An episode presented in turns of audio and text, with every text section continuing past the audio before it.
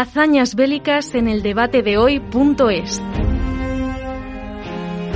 La batalla de Volhov, cuando los españoles sorprendieron a los alemanes.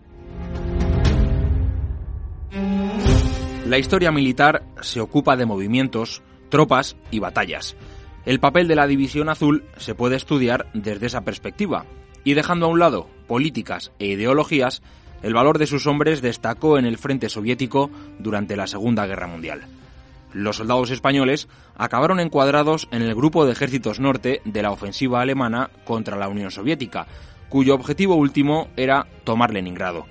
Pero como nos explica el historiador Antonio Miguel Jiménez, la misión era harto complicada. La Operación Barbarroja, como denominó el alto mando alemán al plan para invadir la Unión Soviética en junio de 1941, constaba de tres grupos de ejércitos destinados a las áreas con mayor peso estratégico. El Grupo de Ejércitos Norte, donde fue encuadrada la División Azul, se encargó del cerco a Leningrado. Dentro del Grupo de Ejércitos Norte había numerosas y variadas agrupaciones y misiones.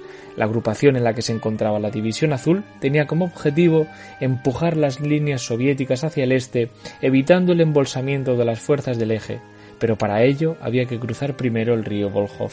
El 19 de octubre de 1941, las tropas de la División Azul cruzaban en absoluto silencio los 300 metros de anchura del río Volhov a su paso por la población de Udarnik. Un ataque sorpresa que permitió a los españoles establecer posiciones a la espera de una contraofensiva soviética que no se hizo esperar. Una vez establecida la cabeza de puente en una loma de la ribera oriental del Volhov, llegaron órdenes de asegurar y ampliar la posición misión a la que se aprestaron los batallones españoles. Frente a ellos estaban fuerzas del 52 Cuerpo de Ejército Soviético que, lejos de retirarse, como pensaban los mandos alemanes que harían, respondieron con un feroz contraataque.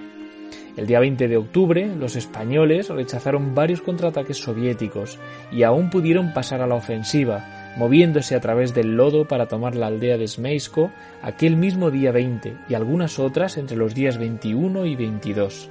Conociendo la situación, el general alemán von Rox pidió a los españoles un esfuerzo mayor para ampliar sus posiciones hacia el sur. Los soldados de Muñoz Grandes avanzaron y durante diez días consiguieron ganar terreno frente al fuego soviético y la hostilidad del clima. Pero a partir del 30 de octubre la situación se complicó todavía más y los ataques del ejército ruso se intensificaron en fuerza y número de hombres la ofensiva alemana acabó por estancarse en un adelanto de lo que sucedería camino de Leningrado. Los testimonios y documentos nos revelan que los españoles de la División Azul sorprendieron al alto mando alemán por su valor. Lo mismo ocurrió con los españoles de la 9 que sorprenderían al alto mando aliado al convertirse en punta de lanza del avance hacia París. Pero esa es otra historia. Hazañas bélicas un proyecto del debate de hoy en colaboración con hubceo.es y Academia Play.